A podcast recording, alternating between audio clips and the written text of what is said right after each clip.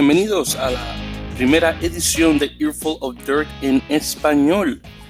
Un placer en tenerlos a, tenerlos a todos. Mi nombre es Víctor Omar Pérez, de Santo Domingo, República Dominicana, radicado en la ciudad de Nueva York. Y junto con mis compañeros tenemos un podcast en inglés conocido como Earful of Dirt.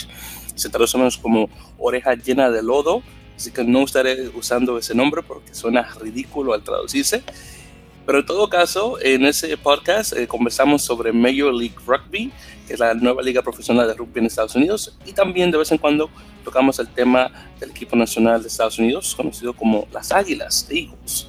Como, como nos gusta traer tanta información sobre la liga y el juego en su totalidad, estamos orgullosos en presentar nuestra versión en la lengua de Cervantes, que va a, estar, que va a ser proveída pues, por mi parte, ya que soy el único en el grupo que habla el idioma. Y ahora, comenzando oficialmente en 2019, y Earful en español les traerá noticias sobre rugby en las Américas, desde la MLR, Rugby, Juegos Internacionales y el desarrollo de este hermoso deporte en toda la región. Ahora, dependiendo de la recepción y auge de este episodio, eh, es posible que continuemos, como mencioné, en 2019, o tal vez este sea el último el primer y último episodio que vean, el, episodio piloto de Follow en español, así que ahí veremos qué tal. Ahora, con eso dicho, vamos a las noticias y con explicaciones para las personas nuevas al mundillo, como dicen en España, eh, del rugby en Estados Unidos y en la región. Por cierto, hablando de España, estaré usando eh, términos en español eh, para referirme al juego. Por ejemplo, aquí en Latinoamérica, es, bueno, en, en las Américas, debo decir eh, se menciona, eh, cuando se habla de juegos, se menciona por su eh, nombre en inglés de, rugby. Yo creo que eso suena demasiado ridículo, y más cuando estamos hablando en español, creo que rugby suena mucho mejor, así que no me estaré refiriendo al deporte como rugby, suena mucho mejor. En todo caso, Major League Rugby, y dije rugby ahí porque el nombre es en inglés, fue fundada en el 2017 y comenzó su primera temporada en abril 2018 con un total de siete equipos. Ahora lo mencionaré de oeste a este eh, geográficamente hablando en el país. Así que primero está eh, Seattle Seabulls o, o, los lobos de mar de Seattle. Por cierto, lobos de mar es otra palabra para referirse a las ballenas asesinas u orcas, así que las orcas de Seattle, creo. Luego está San Diego Legion o la Legión de San Diego.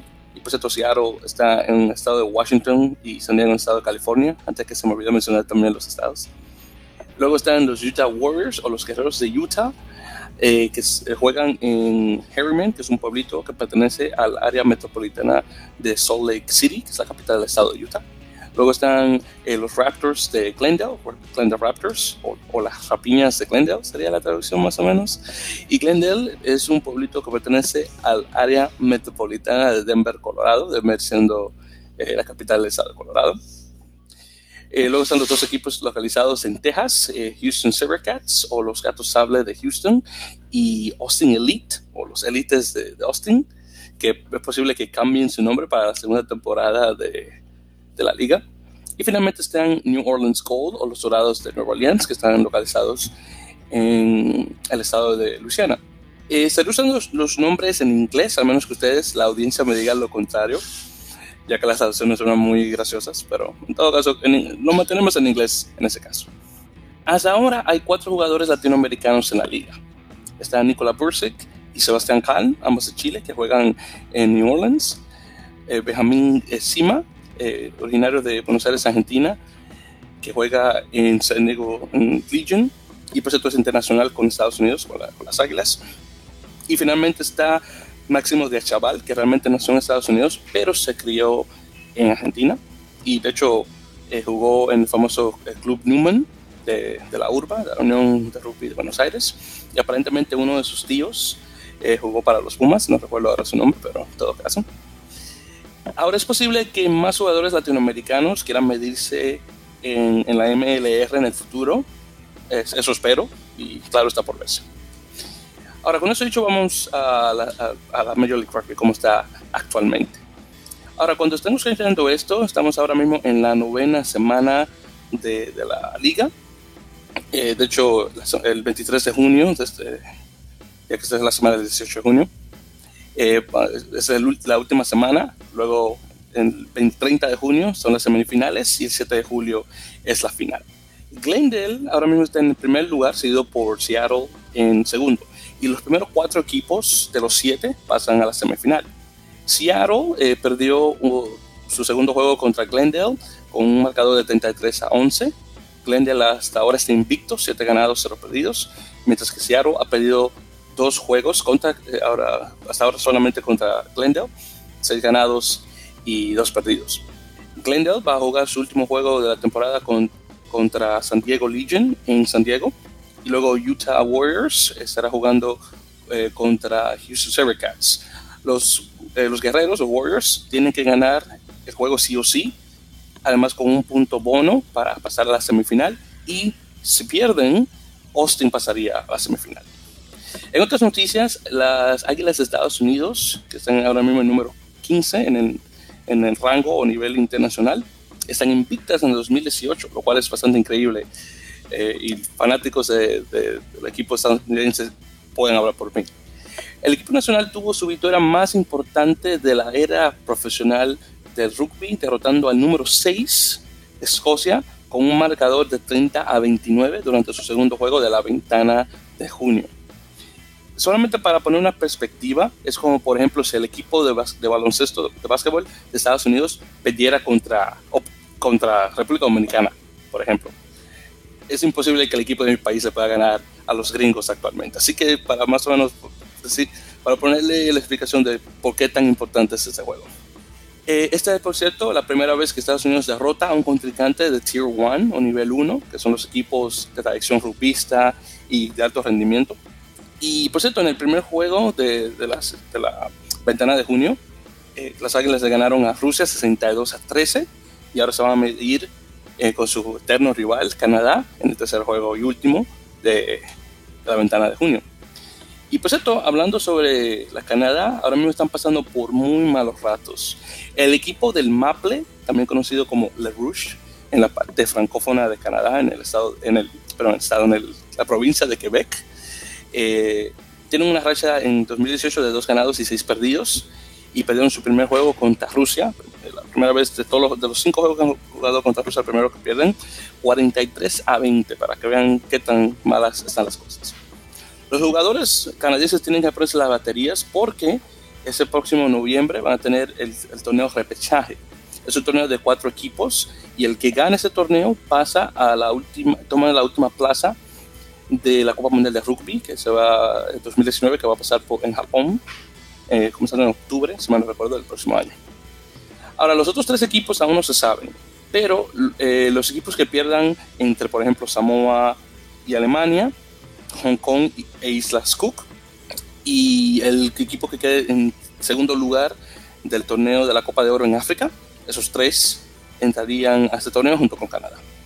Pasando a otro eh, equipo latinoamericano, eh, bueno, americano, perdón, los Pumas de Argentina, el número uno en, en, la región, perdieron su serie de dos juegos contra los Dragones de Gales con marcadores de 23 a 10 y 30 a 12 respectivamente. El entrenador del equipo nacional argentino, Daniel Orcade, también conocido como El Huevo, ha anunciado su renuncia después de una racha de pérdidas a un año del Mundial. Su último juego como entrenador va a ser contra Escocia este 23 de junio. Ahora la pregunta es, ¿quién tomará su cargo? Hasta ahora la Unión Argentina de Rugby, la UAR, no ha anunciado, de hecho está ahora mismo en búsqueda de un reemplazo. Este agosto comenzará el America's Rugby Challenge, que es el torneo B del continente, que tomará lugar en Medellín, Colombia, desde el 24 de agosto hasta el 1 de septiembre. O 1 de septiembre, ya que tal vez si tengo alguien de España, sé que cuando llegue el primer día del mes, dicen el 1 de... En Latinoamérica decimos el primero de... Entonces, eh, dos equipos de los cuerpos gobernantes de eh, Rugby Americas North, o RAN, y Sudamérica Rugby, participarán en esta nueva competencia.